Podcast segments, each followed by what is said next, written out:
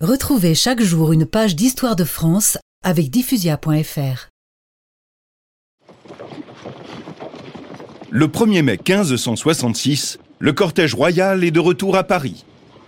Vive le roi Charles IX Vive la reine Catherine Vive nos princes catholiques Le Tour de France aura duré près de deux ans.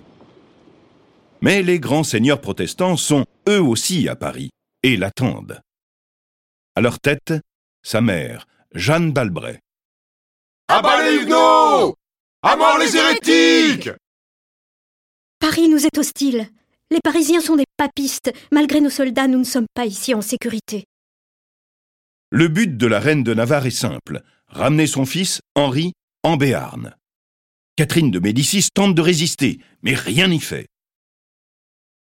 Au début de l'année 1567, Jeanne d'Albret a convaincu son fils.